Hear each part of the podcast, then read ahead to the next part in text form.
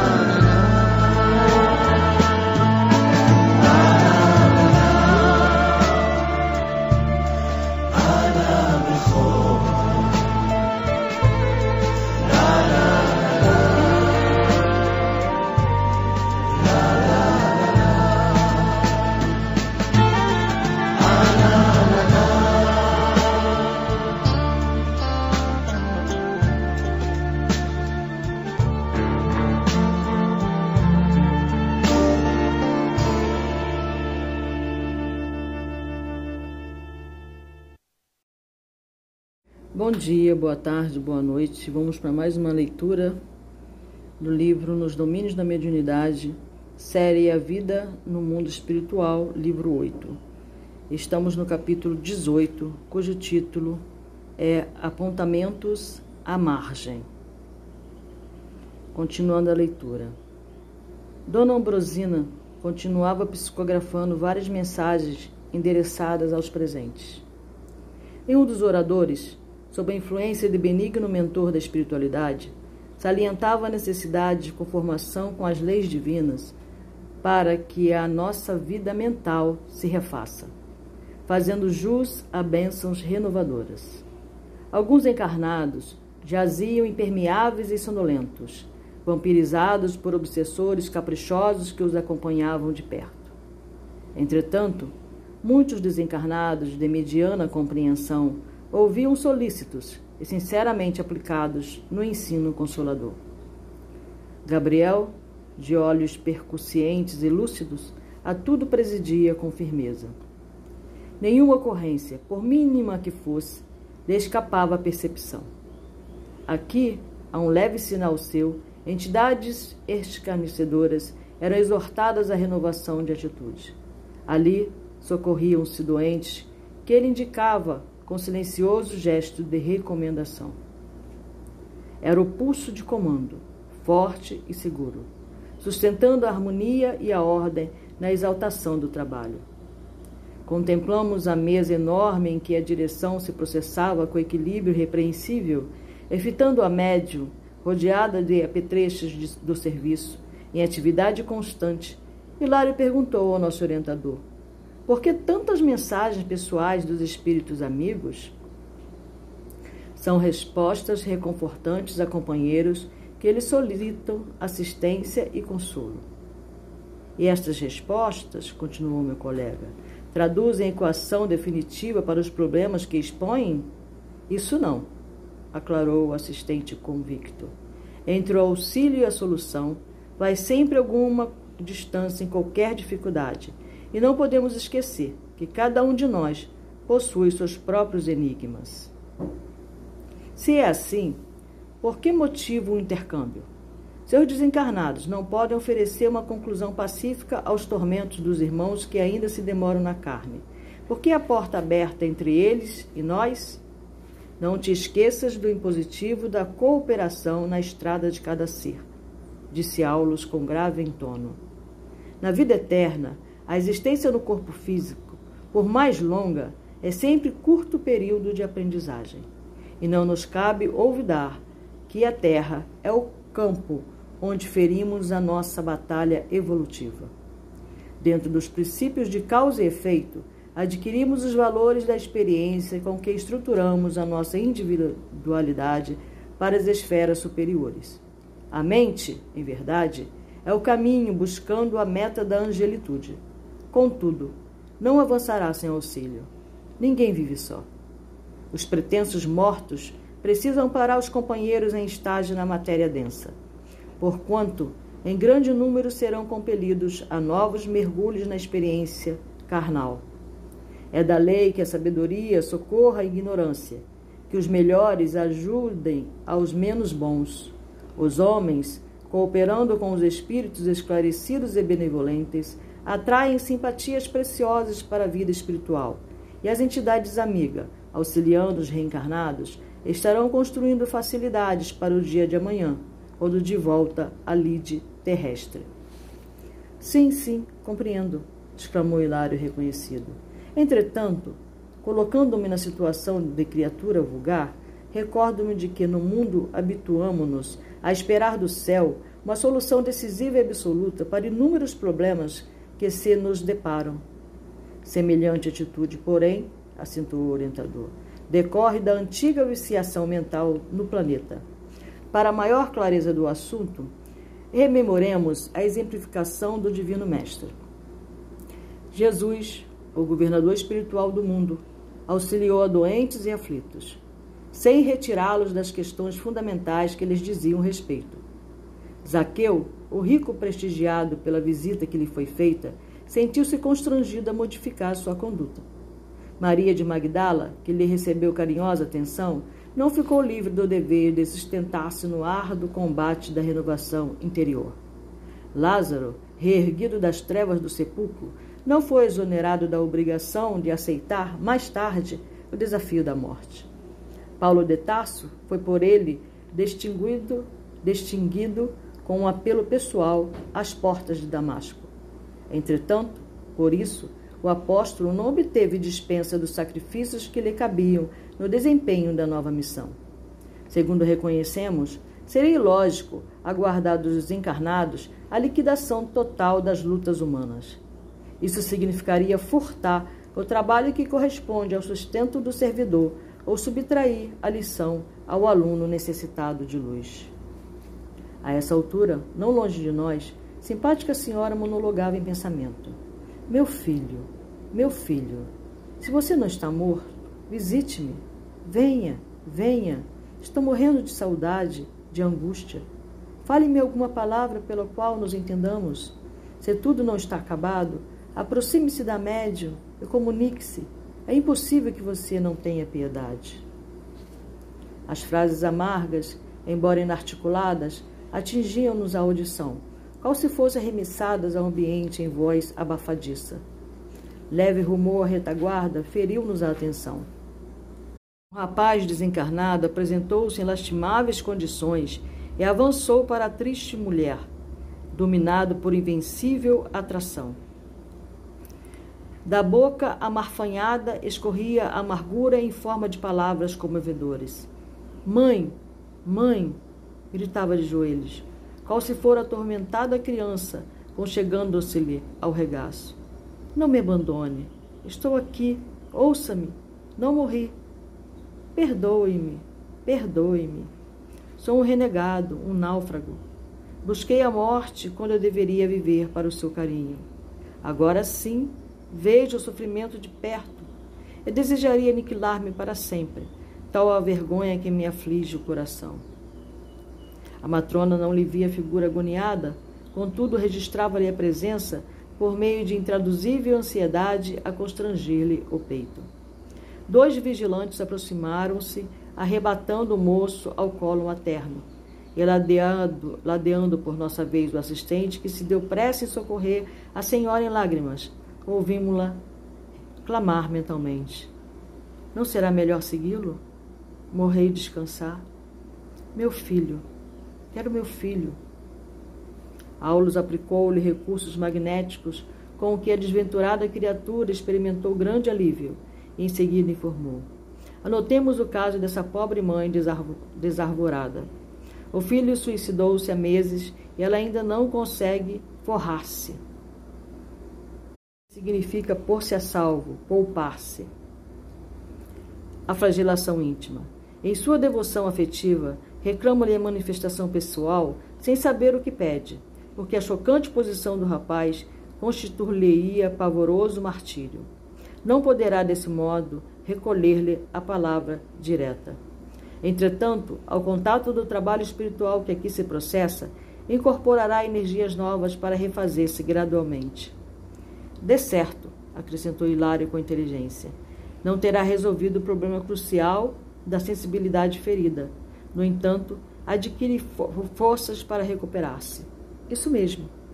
Aliás, considerei a meu modo, a mediunidade de hoje é, na essência, a profecia das religiões de todos os tempos.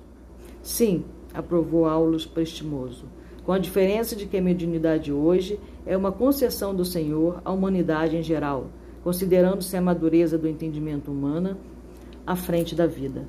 O fenômeno mediúnico não é novo. Nova é tão somente a forma de mobilização dele, porque o sacerdote procedências jaz há muitos séculos detido nos, nos espetáculos do culto exterior, mumificando indebitamente o corpo das revelações celestiais. Notadamente, o cristianismo, que deveria ser a mais ampla e a mais simples das escolas de fé, há muito tempo como que se enquistou no superficialismo dos templos. Era preciso, pois, libertar-lhe os princípios em benefício do mundo que, cientificamente, hoje se banha no clarão da nova era. Por esse motivo, o governo oculto do planeta deliberou que a mediunidade fosse trazida do colégio sacerdotal à praça pública, a fim de que a noção da eternidade, por meio da sobrevivência da alma, despertasse a mente anestesiada do povo. É assim que Jesus nos reaparece agora, não como fundador de ritos e fronteiras dogmáticas, mas sim em sua verdadeira feição de redentor da alma humana, instrumento de Deus por excelência. Ele se utilizou da mediunidade para acender a luz da sua doutrina de amor, restaurando enfermos e pacificando aflitos. Em muitas ocasiões esteve em contato com os chamados mortos, alguns dos quais não eram senão almas sofredoras a vampirizarem obsidiados de diversos matizes. E, além de surgir em colóquio com Moisés materializado no Tabor, ele mesmo é o grande ressuscitado, legando aos homens o sepulcro vazio e acompanhando os discípulos, sem acendrado amor, para que lhe continuassem o apostolado de bênçãos. Hilário esboçou o sorriso de um estudante satisfeito com a lição e exclamou: Ah, sim, tenho a impressão de começar a compreender. Os trabalhos da reunião tocavam a fase terminal. Nosso orientador percebeu que Gabriel se dispunha a grafar a mensagem do encerramento e, respeitoso, pediu-lhe cunhar alguns conceitos em derredor da mediunidade, ao que o supervisor aqueceu gentil. Dona Brusina entrara em pausa ligeira para alguns momentos de recuperação. O diretor da reunião rogou silêncio para o remate dos serviços. E tão logo reverente quietação se fez na assembleia, o condutor da casa controlou o cérebro da medianeira e tomou-lhe o braço, escrevendo aceleradamente. Em minutos rápidos, os apontamentos de Gabriel estavam concluídos. A médium levantou-se e passou a lê-los em voz alta. Meus amigos, dizia o mentor, é indispensável procurar na mediunidade não a chave falsa para certos arranjos inadequados na terra, mas sim o caminho direito de nosso ajustamento à vida superior. Compreendendo assim a verdade, é necessário renovar a nossa conceituação de médium para que não venhamos a transformar companheiros de ideal e de luto em oráculos e adivinhos, com esquecimento de nossos deveres na elevação própria. O Espiritismo, simbolicamente, é Jesus que retoma, retoma, retoma ao mundo, convidando-nos ao aperfeiçoamento individual, por intermédio do trabalho construtivo e incessante. Dentro das leis da cooperação, será justo aceitar o braço amigo que se nos oferece para a jornada salvadora. Entretanto, é imprescindível não esquecer que cada qual de nós transporta consigo questões essenciais e necessidades intransferíveis. Desencarnados e encarnados, todos palmilhamos extenso campo de experimentações e de provas condizentes com os impositivos de nosso crescimento para a imortalidade. Não atribuamos, assim, ao médium obrigações que nos competem, em caráter exclusivo. Nem aguardemos da mediunidade funções milagreiras, porquanto só a nós cabe o serviço árduo da própria ascensão, na pauta das responsabilidades que o conhecimento superior nos impõe. Diante de nossas assertivas, podereis talvez indagar, segundo os velhos hábitos que nos caracterizam a preguiça mental na Terra. Se o Espiritismo e a mediunidade não nos solucionam os enigmas de maneira absoluta, estarão ambos fazendo no santuário religioso da humanidade? Responder-vos-emos, todavia, que neles reencontramos o pensamento puro do Cristo, auxiliando-nos a compreensão para mais amplo discernimento da realidade. Neles recolhemos exatos informes quanto à lei das compensações, equacionando aflitivos problemas do ser do destino e da dor, e deixando-nos perceber, de alguma sorte, as infinitas dimensões para as quais evolvemos. E a eles deveremos, acima de tudo, a luz para vencer os tenebrosos labirintos da morte, a fim de que nos consorciemos, afinal, com as legítimas noções da consciência cósmica. Alcançadas semelhantes fórmulas de raciocínio, perguntaremos a vós outros por nossa vez: Acreditais seja pouco revelar a excessitude da justiça? Admite seja desprezíveis descortinar a vida em suas ilimitadas facetas de evolução e eternidade?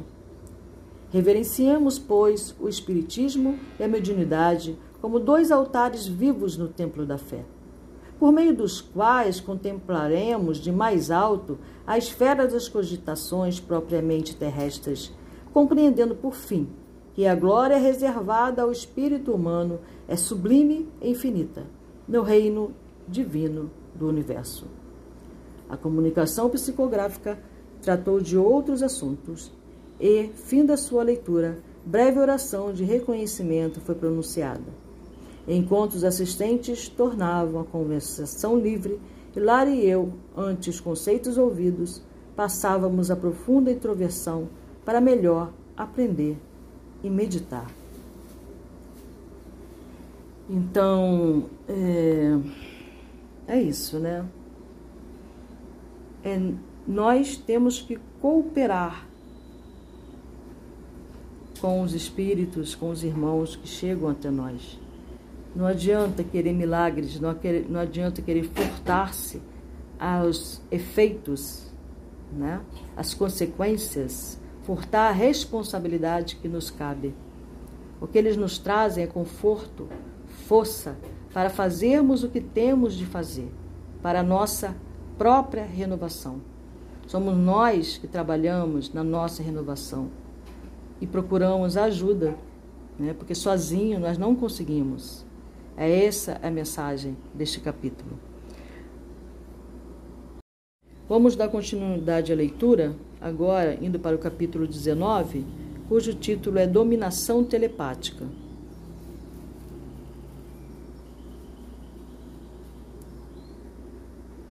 Dispunhamos-nos à despedida, quando simpática senhora desencarnada aberou-se de nós, cumprimentando o assistente com respeitosa afetividade. Aulus incumbiu-se da apresentação. É a irmã Teonília, uma de nossas diligentes companheiras no trabalho assistencial. A nova amiga correspondeu-nos às saudades com gentileza e explicou ao nosso orientador o objetivo que a trazia. Contou então que Anésia, devotada companheira da instituição em que nos achávamos, sorvia o fel de dura prova. Além das preocupações naturais com a educação das três filhinhas e com a assistência imprescindível à mãezinha doente, em vésperas de desencarnação, sofria tremenda luta íntima, uma vez que Jovino, o esposo, vivia agora sob a estranha fascinação de outra mulher. Esquecera-se, invigilante, das obrigações do, no santuário doméstico. Parecia de todo desinteressado da companheira e das filhas. Como que voltara às estroinices da primeira juventude, qual se nunca houvesse abraçado a missão de pai. Dia e noite, deixava-se dominar pelos pensamentos da nova mulher que, que o enlaçara na armadilha de mentirosos encantos. Em casa, nas atividades da profissão ou na via pública, era ela, sempre ela, a senhorear-lhe a mente desprevenida. Transformara-se o mísero, mísero num obsidiado autêntico, sob a constante atuação da criatura que lhe anestesiava o senso de responsabilidade para consigo mesmo. Não poderia Aulus intervir? Não seria justo afastar semelhante influência como se extirpa uma chaga com socorro operatório? O assistente ouviu-a com calma e falou conciso. Conheço a Anésia e nela estimo admirável irmã. Há meses não dispõe de oportunidade para visitá-la como venho desejando. De certo, não me negarei ao socorro fraterno. Entretanto, não será conveniente estabelecer medidas drásticas sem uma auscultação do caso em si. Sabemos que a obsessão entre desencarnados ou encarnados, sob qualquer prisma em que se mostre, é uma enfermidade mental, reclamando por vezes tratamento de longo curso. Quem sabe se o pobre Jovino não estará na condição de um pássaro hipnotizado? Não obstante o corpanzil que lhe confere aparências de robustez no plano físico? Do que posso perceber, observou a interlocutora, vejo tão somente um homem comprometido em trabalho digno, ameaçado por perversa mulher. Oh, não, atalhou o nosso instrutor condescendente.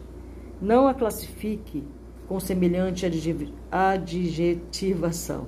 Acima de tudo, é imperioso aceitá-la por infeliz irmã. Sim, sim, concordo, exclamou Teonília, reajustando-se. De qualquer modo, rogo-lhe a caridosa intercessão. A Nésia tem sido uma colaboradora providencial de, em nossa tarefa. Não me sentiria satisfeita cruzando os braços. Faremos quanto se nos afigure viável no círculo de nossas possibilidades. Contudo, é imprescindível analisar o passado para concluir sobre as raízes da ligação indébita a que nos reportamos. Imprimindo grave tonalidade à voz, o assistente anunciou: Estará descendo Jovino a impressões do pretérito? Não será uma provação que o nosso amigo terá traçado a própria consciência com finalidade redentora e ao qual não sabe agora como resistir? Teonile esboçou um gesto de humildade silenciosa, enquanto Aulus rematou, afagando-lhe os ombros. Guardemos otimismo e confiança. Amanhã à noitinha, conte conosco no lar de Anésia. Sondaremos de perto quanto nos caiba fazer. Nossa amiga expressou reconhecimento e despediu-se sorrindo.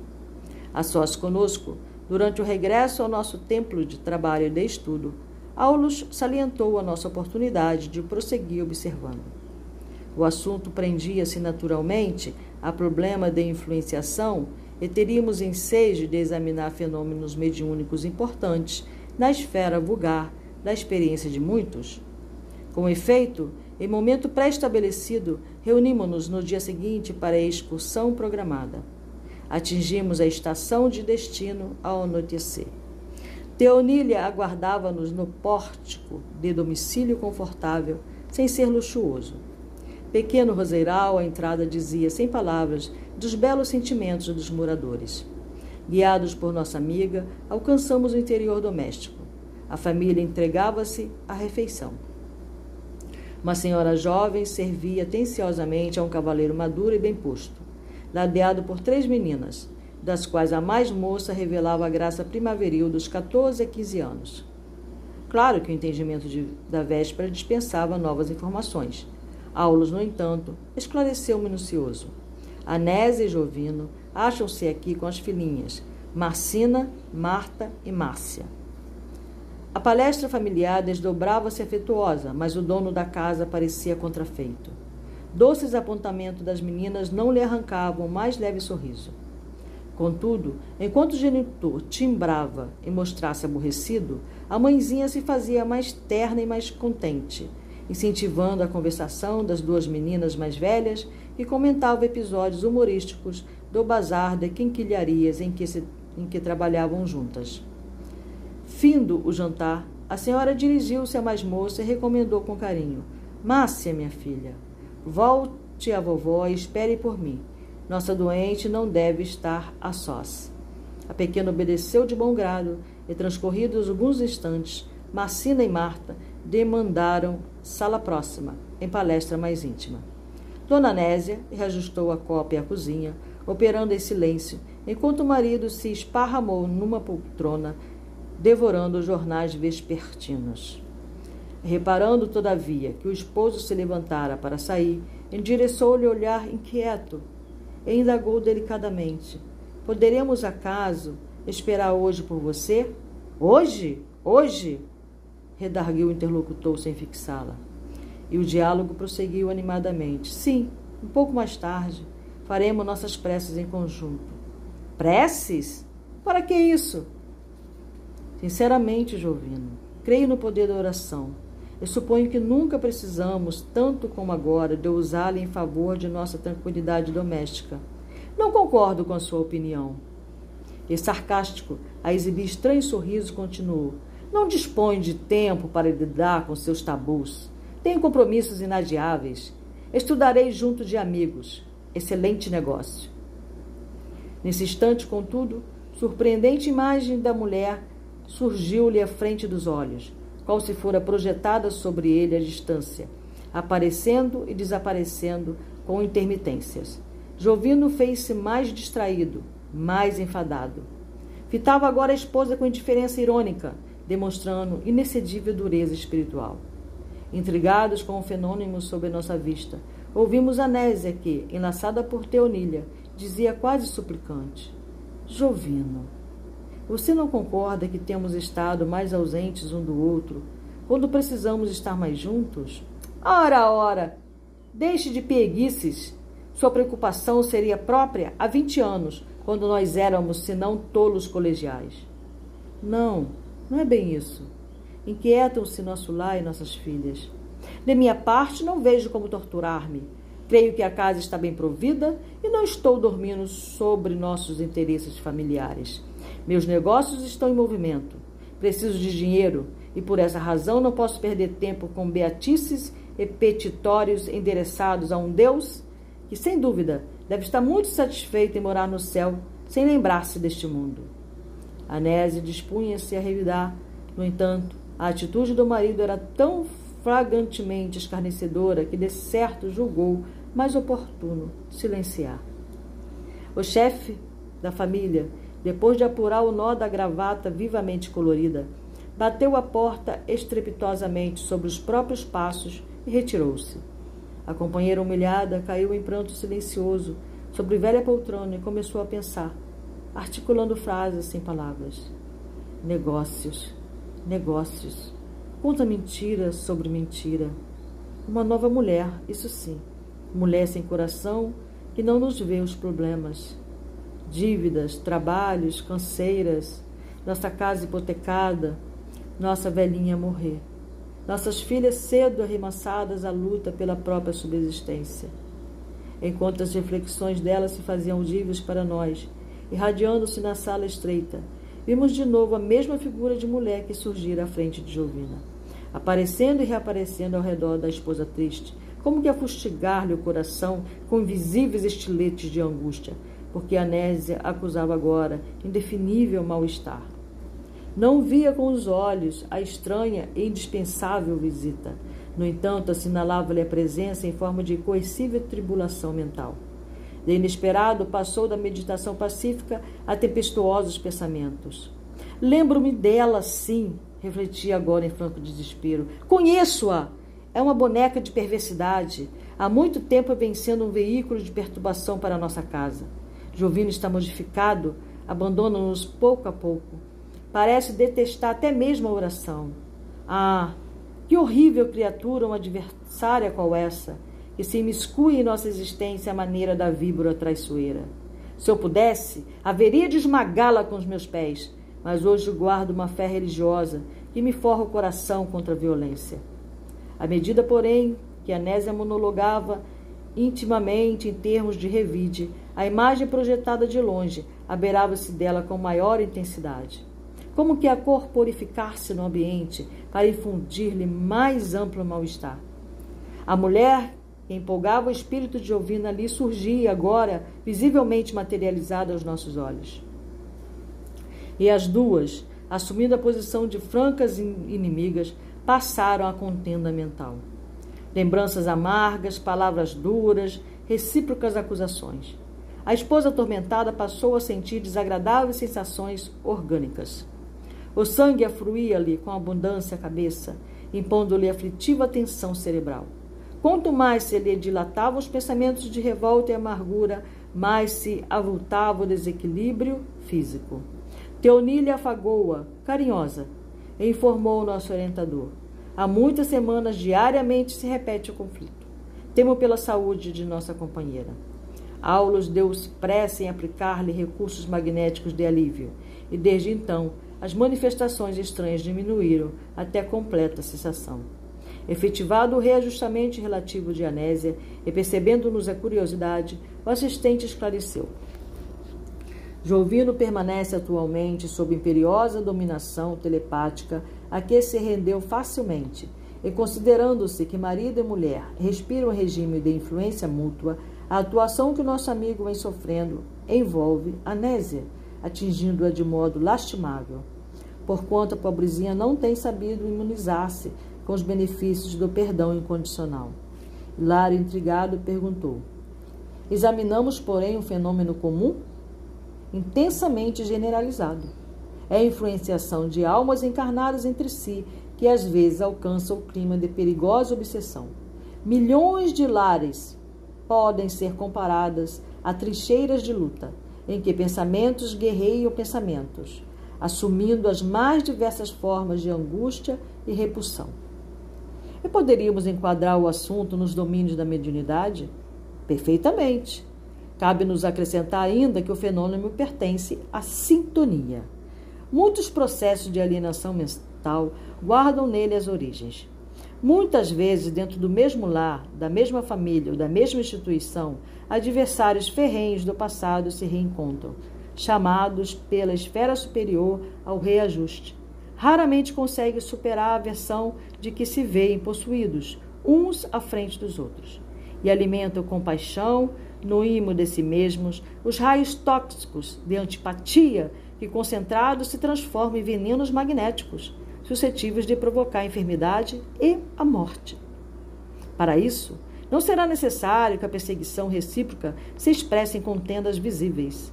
Bastam as vibrações silenciosas de crueldade e despeito, ódio e ciúme, violência e desespero, as quais, alimentados de parte a parte, constituem corrosivos destruidores. Fim da ligeira pausa, o assistente continuou. O pensamento exterioriza-se e projeta-se, formando imagens e sugestões que arremessa sobre os objetivos que se propõe atingir. Quando benigno e edificante, ajusta-se às leis que nos regem, criando harmonia e felicidade. Todavia, quando desequilibrado e deprimente, estabelece aflição e ruína. A química mental vive na base de todas as transformações porque realmente evoluímos em profunda comunhão telepática com todos aqueles encarnados ou desencarnados que se afinam conosco. Gente, oitavo livro. Todos eles, André venha falando, cuide do pensamento. O ah, pensamento é força. O pensamento é força. E como solucionar o problema da antipatia contra nós? indagou meu companheiro com interesse. Aulo sorriu e respondeu: A melhor maneira de extinguir o fogo, recusar-lhe combustível.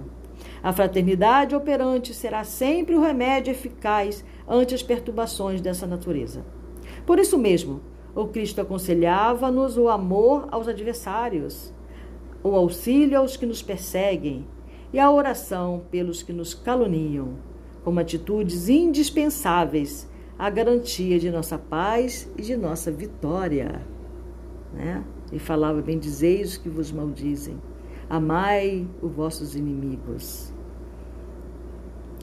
Nesse instante, porém, Anésia consultara o relógio e reerguera-se.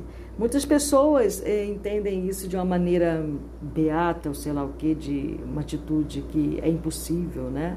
amar nossos inimigos. Mas ele era cientista, né? Isso é uma cura para nós.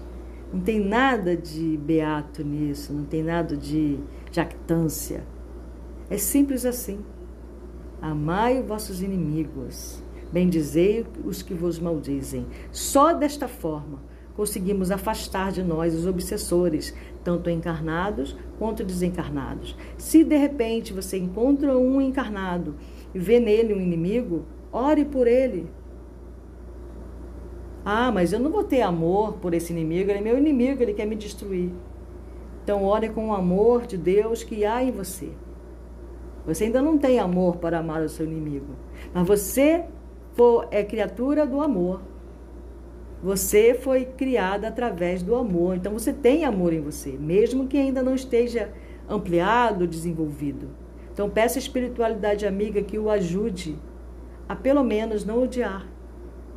Só o fato de você não odiar ou desejar o mal já está bom. Faça o que você puder, mas faça alguma coisa por você. Que a espiritualidade amiga irá ajudar no restante. Tá bom? Vamos lá. 20 horas. Era o momento preciso de suas preces junto da mãezinha doente. E acompanhamos-la atenciosos, a fim de igualmente orarmos. Você vê aí, 20 horas. Né? É o momento preciso de suas preces. Então, todos os dias, às 20 horas, ela tinha esse compromisso de orar junto da mãezinha. Então, toda espiritualidade amiga que sabia desse, desse desse momento, ia lá ajudá-la em sua oração. Tá bom? É importante ter um horário específico, um momento específico. Muito bem. Então aí terminou o capítulo 19, né? Bem rápido, capítulo bem curto. E que traz muitas lições, muita coisa para a gente meditar, muita coisa para nós pensarmos. Bom, como os capítulos estão curtos, eu vou aproveitar e vou ler logo o capítulo 20, né? Vamos aí dar continuidade a esse ensinamento maravilhoso. Então, agora ele vem falando sobre a mediunidade e oração, né? Que tantas pessoas veem a oração como um. Ah, o que é uma oração, né? Ficar sentada, como que eu oro? Tem pessoas que perguntam como que eu oro, o que que eu falo? Né? Se você ama o Pai Nosso, se você consegue orar esse Pai Nosso do fundo da tua alma, do fundo do teu coração, que seja esta a sua oração. Ou então você deixa o seu coração falar, relaxa, respira e deixa fluir, que a oração vai surgir. Tá bom? Em estreito aposento, uma senhora, aparentando 70 anos, acusava aflitiva de espinéia. A pequena Márcia, agitando um leque improvisado, propiciava-lhe ar fresco. Ao lado da enferma, porém, uma entidade de aspecto desagradável exibia estranha máscara de perturbação e sofrimento, imantando-se a ela e agravando-lhe os tormentos físicos. Tratava-se de um homem desencarnado, demonstrando no olhar a alienação mental evidente. Enquanto Anésia se acomodou junto à doente, com inexcedível ternura, procurando esquecer-se de si mesmo para ajudá-la, Aulus informou prestimoso. Temos aqui nossa irmã Elisa, em avançado processo liber liberatório. Vive as últimas horas no corpo carnal. E esse homem de triste apresentação que lhe guarda a cabeceira? Perguntou Hilário, indicando a entidade que não nos via. Este é um infortunado filho de nossa venerada amiga, há muitos anos distanciado da experiência física. Teve a infelicidade de chafurdar no vício da embriaguez e foi assassinado numa noite de extravagância. A genitora, porém, dele se recorda como a um herói e a evocá-lo incessantemente, retém o infeliz ao pé do próprio leito.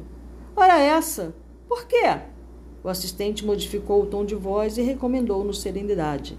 Analisaríamos o caso em momento oportuno. O problema de Anésia pedia colaboração imediata. Realmente, a pobre senhora, de fisionomia fatigada, acariciava a enferma com palavras de amor. Mas Dona Elisa parecia aloucada, distante. Anésia desfez-se em lágrimas. Por que chorar, mãezinha? Vovó não está pior. A voz meiga de Márcia ressoou no quarto, moldugada com inefável carinho. A menina, que nem de longe poderia perceber a tortura materna, enlaçou a genitora, convidando-a à oração.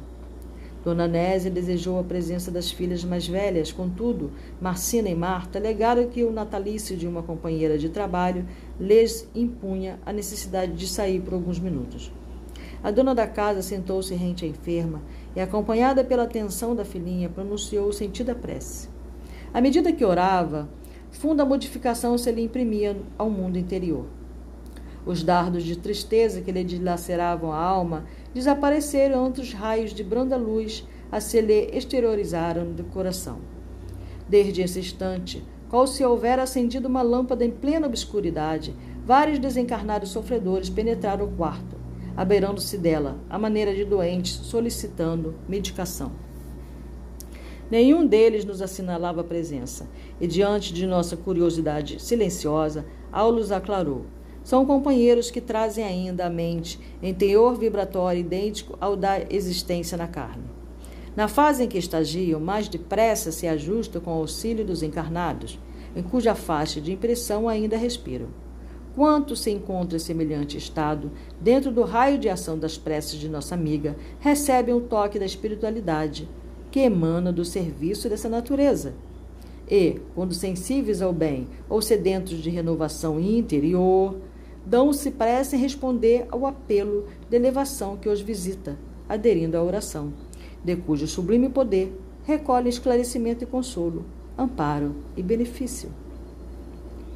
Quanto valor num insignificante ato de fé. O assistente afagou a fronte quieta de Hilário e concordou. Sim, o homem terrestre criou enormes complicações ao seu caminho. Contudo, a morte constrange-o a regressar aos alicerces da simplicidade para a regeneração da própria vida. A essa altura, Anésio abriu o precioso livro de meditações evangélicas, acreditando agir ao acaso. Mas o tema, em verdade, foi escolhido por Teonília, que lhe vigiava bondosa os movimentos. Com surpresa, a dona da casa notou que o texto se reportava à necessidade do trabalho e do perdão. Dócil, correspondendo à influenciação da mentora espiritual, a esposa de Jovino começou a falar sabiamente sobre os impositivos do serviço e da tolerância construtiva em favor da edificação justa do bem. A voz dela, fluente e suave, transmitia sem que ela mesma percebesse o pensamento de Teonília que, com isso, buscava socorrer-lhe o coração atormentado.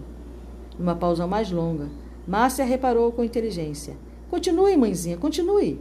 Tenho a ideia de que nos achamos à frente de enorme multidão.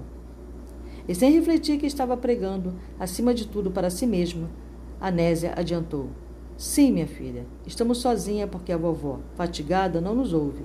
Isso, porém, é só na aparência. Muitos irmãos desencarnados, de certo, permanecem aqui conosco e acompanhem o nosso culto de oração. E prosseguiu nos comentários que efetivamente acendiam um novo ânimo nas almas presentes, ávidas de luz, tanto quanto sequiosas de paz e refazimento. Terminada a tarefa, Márcia despediu-se da mãezinha com um beijo. O serviço escolar da manhã exigia o repouso mais cedo. Depois de afetuosas recomendações à menina, Viu-se Anésia sós com a genitora semi-inconsciente. Acariciou-lhe o rosto, pergaminhando, pergaminhado e pálido. Acomodou-lhe a cabeça suarenta nos travesseiros e estirou-se ao lado dela, como que procurando pensar, pensar.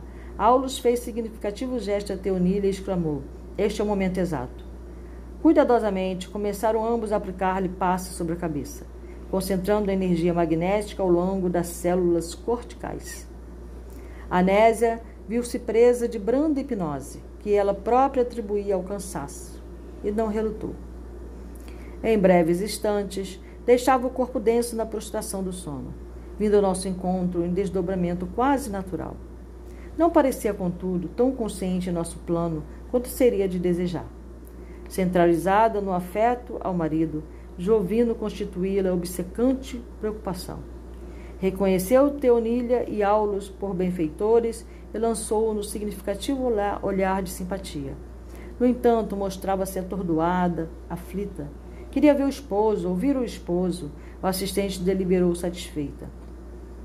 Amparada pelos braços da admirável amiga, tomou a direção que lhe pareceu acertada, como quem possuía de antemão todos os dados necessários à localização do marido. Aulus conosco explicou que as almas quando associadas entre si, vivem ligadas umas às outras pela emanação magnética, superando obstáculos e distâncias. Em vasto salão de um clube noturno, surpreendemos Jovino e a mulher que se fizera nossa conhecida nos fenômenos telepáticos, integrando um grupo alegre em atitude de profunda intimidade afetiva. Rodeando o conjunto, diversas entidades estranhas para nós formavam um vicioso círculo de, vampir, de vampiros que não nos registraram a presença. O anedotário menos edificante prendia as atenções. Ao defrontar o companheiro na posição em que se achava, Anésia desferiu doloroso grito e caiu em pranto. Seguida por nós, recuou ferida de aflição e assombro, e tão logo nos vimos na via pública, bafejados pelo ar leve da noite, o assistente abraçou-a paternalmente notando-a mais senhora de si, embora o sofrimento lhe transfigurasse o rosto, falou-lhe com extremado carinho: Minha irmã, recomponha-se. Você orou, pedindo assistência espiritual, e aqui estamos, trazendo-lhe solidariedade. Reanime-se, não perca a esperança. Esperança? clamou a pobre criatura em lágrimas. Fui traída, miseravelmente traída. O entendimento entre os dois prosseguiu comovente e expressivo. Traída por quem? Por meu esposo, que falhou os compromissos do casamento.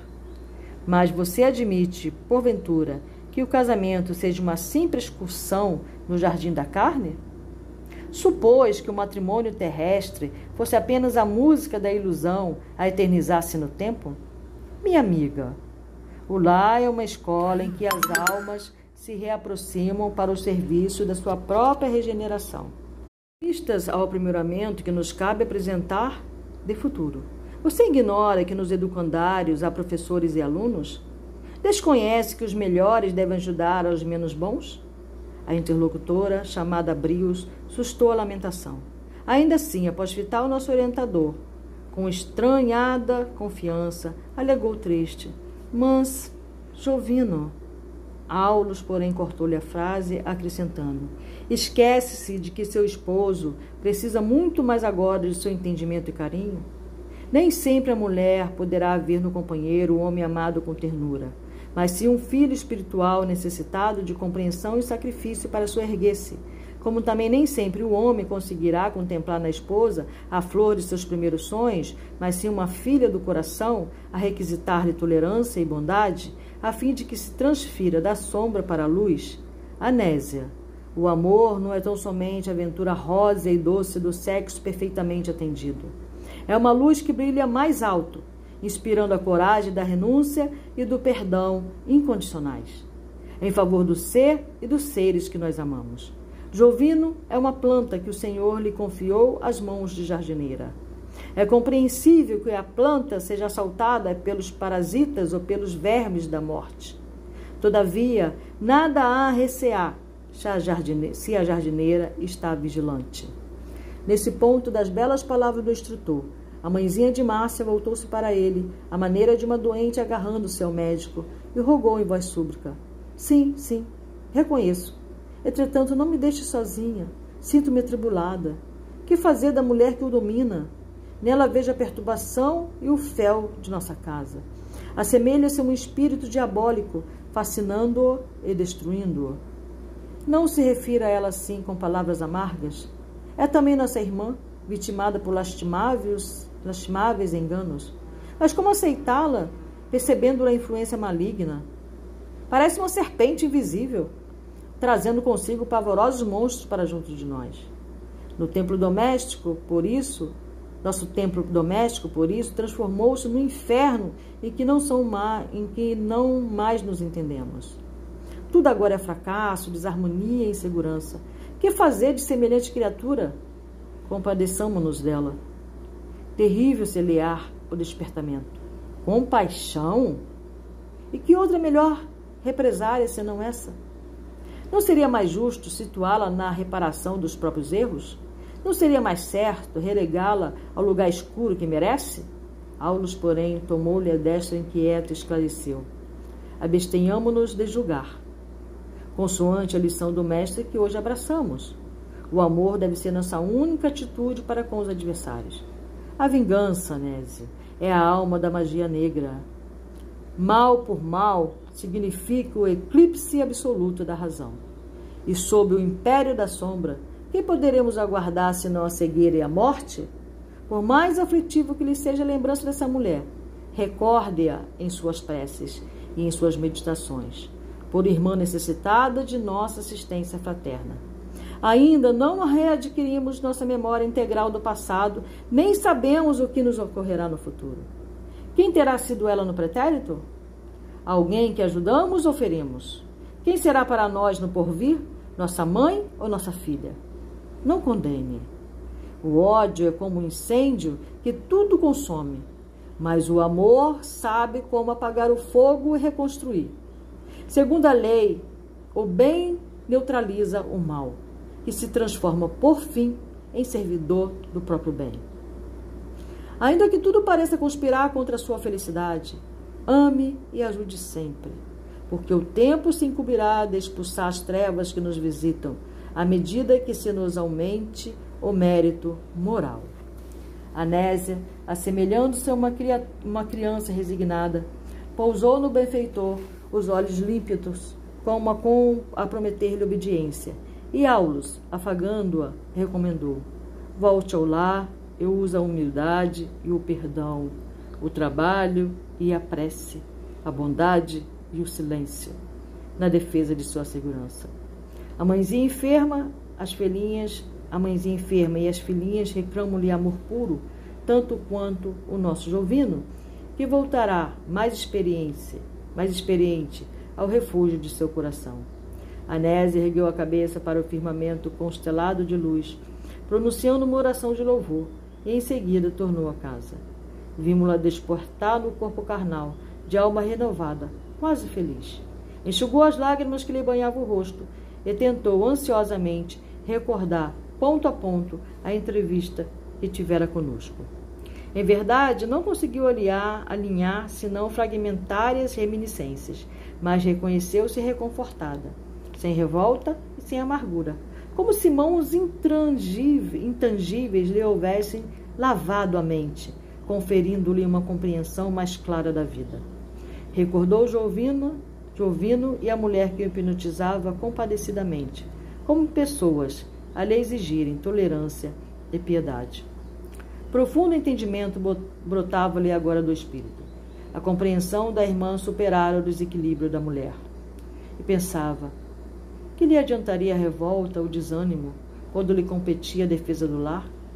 Fazendo justiça com as próprias mãos, não prejudicaria aqueles que lhe constituíam a riqueza do coração? Em qualquer parte, o escândalo é a ruína da felicidade. Não devia render graças a Deus por sentir-se na condição de esposa digna? Sim, de certo, a pobre criatura que lhe perturbava o marido não havia acordado ainda para a responsabilidade para o discernimento. Necessitava, pois, de compaixão e de amparo, em vez de crítica e azedume. Consolada e satisfeita, passou a medicação da genitora. Hilário, admirado, exaltou os méritos da oração que Aulus anunciou, enunciou. Em todos os processos de nosso intercâmbio com os encarnados, Desde a mediunidade torturada à mediunidade gloriosa, a prece é abençoada luz, assimilando correntes superiores de força mental que nos auxiliam no resgate e no, na ascensão. Indicando a dona da casa, agora em serviço no aposento, meu colega observou. Vemos então em nossa amiga preciosa mediunidade a desenvolver-se. Como acontece a milhões de pessoas, disse o orientador. Ela detém consigo recursos medianímicos apreciáveis, que podem ser inclinados para o bem ou para o mal, competindo-lhe a obrigação de construir dentro de si mesma a fortaleza de conhecimento e vigilância. Vigiai e orai, vigiai e orai, vigiai e orai, na qual possa desfrutar em pensamento as companhias espirituais que mais lhe convenham à felicidade. E pela prece, busca solução para os enigmas que lhe flagelam a existência.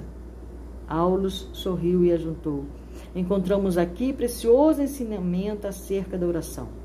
Anésia, mobilizando-a, não conseguiu modificar os fatos em si, mas logrou modificar a si mesmo. As dificuldades presentes não se alteraram. Jovino continua em perigo, a casa prossegue ameaçada em seus alicerces morais, a velhinha doente aproxima-se da morte. Entretanto, nossa irmã recolheu o expressivo coeficiente de energias para aceitar as provações que lhe cabem, vencendo-as com paciência e valor. E um espírito transformado, naturalmente, transforma as situações. O assistente, contudo, interrompeu-se e lembrou-se, lembrou-nos o horário de volta. Por solicitação de Teonília, examinou a doente e concluiu que a desencarnação de Dona Elisa estava próxima. Externei o desejo de analisar-lhe o campo orgânico. Todavia, o instrutor recordou-nos a hora avançada e prometeu voltar conosco em tarefa de assistência à velhinha na noite próxima.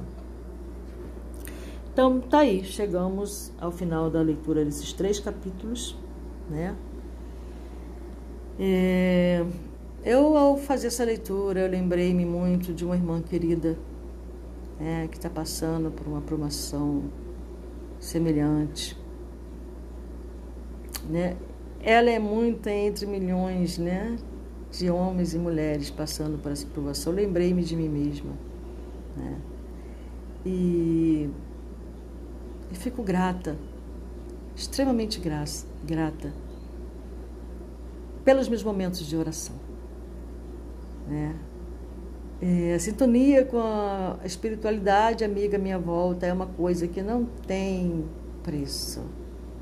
Não tem como nem eu expressar, não existem palavras que expressam o amor e a gratidão que eu sinto pela espiritualidade amiga à minha volta, pelo caminho que eles me apontam, pelas leituras que eles me trazem, pelo amor que eu sinto de cada um, pela mão estendida nas vezes em que caio, sabe? É algo assim que não, não, não tem palavras. Não tem palavras. É simplesmente maravilhoso viver, ter a oportunidade de estar aqui nesse planeta e poder vivenciar e testemunhar a vida. Louvado seja Deus, para sempre seja louvado. Que todos os seres de todos os mundos sejam felizes.